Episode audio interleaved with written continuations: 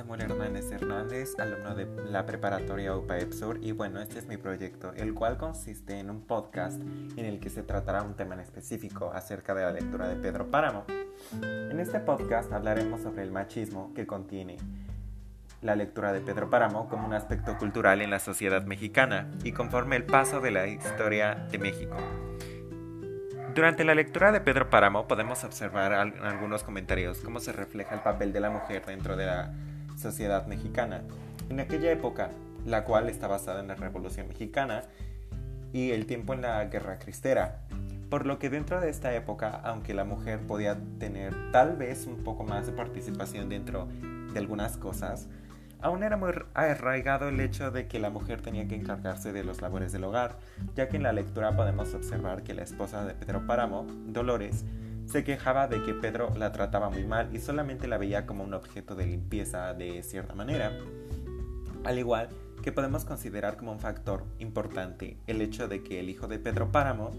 Miguel, tuviera la libertad de acostarse con cualquier mujer al igual que Pedro Páramo,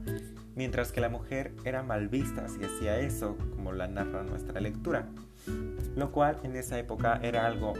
lamentablemente más normal, ya que como tal la mujer no tenía derechos o voz y voto. Entonces era muy fácil que este tipo de situaciones de violación se suscitaran tal y como pasa en la lectura. Pero esto puede remontarse también gracias al contexto histórico en el que vive nuestro autor, el cual es Juan Rulfo, quien nació el 16 de mayo de 1917 en Apulco, Jalisco, aunque fue inscrito en la ciudad de Sayula. Esto se debe al, estilo de vida en el que Juan Rulfo llevaba de niño, debido a que en aquella época sus padres cambiaban mucho de residencia, ya que había mucha violencia por la revolución y ese tipo de cosas, Incluso su padre murió cuando él tenía la edad de 5 años, el 23 de julio de 1923. Aunque el estilo de vida que llevó no fue un impedimento para que él realizara una vida normal, ya que dentro de un tiempo él se casó con Clara Aparicio, con la que crearía una familia, y además de que se dedicó más a la literatura, llegándonos a dar la obra de la que estamos hablando, la cual es Pedro Páramo, que fue publicada en 1955 la cual, si se analiza de cierta manera, tiene algunos aspectos similares a su infancia, ya que pues nuestro autor, como Juan Preciado, no tenían un padre a pesar de que supieran que había existido, como en el caso de Pedro Páramo. Otros aspectos que podemos tomar de esta obra es el estilo en el que está basado, ya que puede basarse en el realismo mágico, y la novela corta. Y bueno, el realismo mágico básicamente consiste en poner todo lo que es raro y extraño como algo común, lo cual podemos observar, observarlo en el libro, en el hecho de que prácticamente todos están muertos y es un pueblo fantasma y nuestro protagonista, tanto como Juan, están ahí y nos los hacen ver como algo muy normal incluso en algún momento no sabemos si están muertos o vivos. Y bueno, la novela corta es un género que por lo general necesita de intensidad y economía, que es lo que podemos ver que, que ya se refleja en el estado en el que vive Pedro Páramo y en algunas escenas en las que hacen cuestionarnos como tal lo que está pasando. Otro dato que vale la pena agregar es que el libro puede ser contado como parte de la literatura contemporánea, la cual nos dice que esta empieza a partir de 1940 y se refiere a las obras que son escritas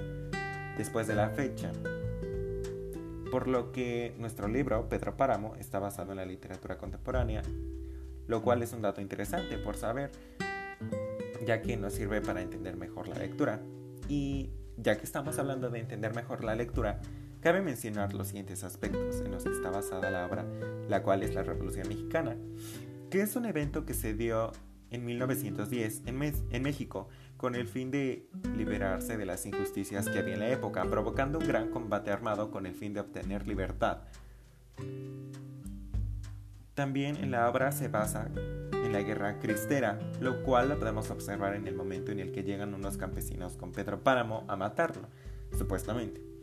Y él les dona dinero con el fin de ayudar a la causa. Y bueno, básicamente este evento consiste en la prohibición de la libertad de culto, lo que provocó que muchos católicos se levantaran en armas en contra del gobierno para recuperar el derecho de la libertad de culto. Aunque también la obra está basada en el México postrevolucionario, el cual inició en 1917, después de la revolución, en el cual se buscaba hacer un Estado mexicano moderno. Y esto vendría siendo lo que conforma nuestro contexto de nuestro libro, lo cual nos ayuda a comprender un poco mejor la lectura, porque incluso podemos notar algunas variaciones dentro del lenguaje de la lectura que ya no son utilizados actualmente, lo cual refleja básicamente que es de una época muy muy atrás a la que estamos ahora. Es por esto que el machismo en el libro, como nuestro tópico principal, es algo inminente debido a que en aquella época el ser mujer era algo muy complicado si hoy en día aún lo sigue siendo para muchas mujeres, en aquella época lo era aún más, y como se ha mencionado anteriormente, se puede denotar la violación de las mujeres y la menospreciación que recibían por parte de los hombres, y sobre todo si era alguien de una clase social alta, como lo era Pedro Páramo, ya que era un cacique y tenía el poder sobre las personas del pueblo. Entonces, es por eso que ninguna mujer podía hacer algo, incluso le tenían miedo, porque en la noche, como la lectura nos indica, ellas ya no salían como tal por el miedo a que les fuera a pasar algo con algún hombre, que era básicamente lo que Pedro Páramo y su hijo hacían con las mujeres, ya que no tenían voz con la cual defenderse en aquella época ni por parte de la religión, debido a que también se puede observar como Pedro logra convencer al padre de bendecir a su hijo al momento de su muerte, a pesar de que éste había cometido cosas injustas con una mujer. Y pues básicamente lo convence con dinero, y pues se refleja el valor que le daban a una mujer. Y esto es parte de la cultura mexicana, en general, porque se tenía como costumbre que el hombre tenía una posición más alta que la mujer, lo cual poco a poco se fue desmintiendo y se dieron cuenta que las mujeres tenían las mismas capacidades y habilidades. Y creo que este es un aspecto que cabe mencionar del libro, ya que se puede tachar por las malas acciones que hacían en esos tiempos, que era algo común. Aunque actualmente se sigue luchando contra eso, ya que por ejemplo en México podemos ver que el feminismo es un lado muy fuerte que se está peleando contra el machismo con el fin de obtener una igualdad de género, lo que significa que aún en la cultura mexicana sigue existiendo el problema del machismo y que es algo que se debe tratar y enfocar de una manera muy importante, ya que aún con el paso de los años siguen existiendo este tipo de casos, lo cual resultaba increíble, porque en algunos países ya es algo muy muy muy raro. Y en México sigue siendo como algo común, ya no como antes, porque sí se ha logrado un gran avance si lo comparamos con cómo era la sociedad mexicana en la época en la que está basada nuestro libro. Pero aún así es el, el tema sigue existiendo. Y eso sería parte de nuestra cultura y que a pesar de que sea así no está bien, porque no está bien emigrar a alguien solamente por el género o ideología. Aunque también podemos incluir que, por ejemplo, existen ideas de distintos libros, como por ejemplo en el libro de Momo, que se puede observar cuando están jugando los roles que se les dan a las mujeres y los roles que pueden tomar los hombres. Y esto se ve a la hora cuando juegan en una lluvia, imaginan que están en un barco, pues los hombres toman papeles importantes como los capitanes y así. se refleja un poco esta manera de pensar, aunque de cierta manera ya no están tan marcados como se puede ver en Pedro Páramo. Esto se debe a la diferencia de época en la que fueron escritos los libros y las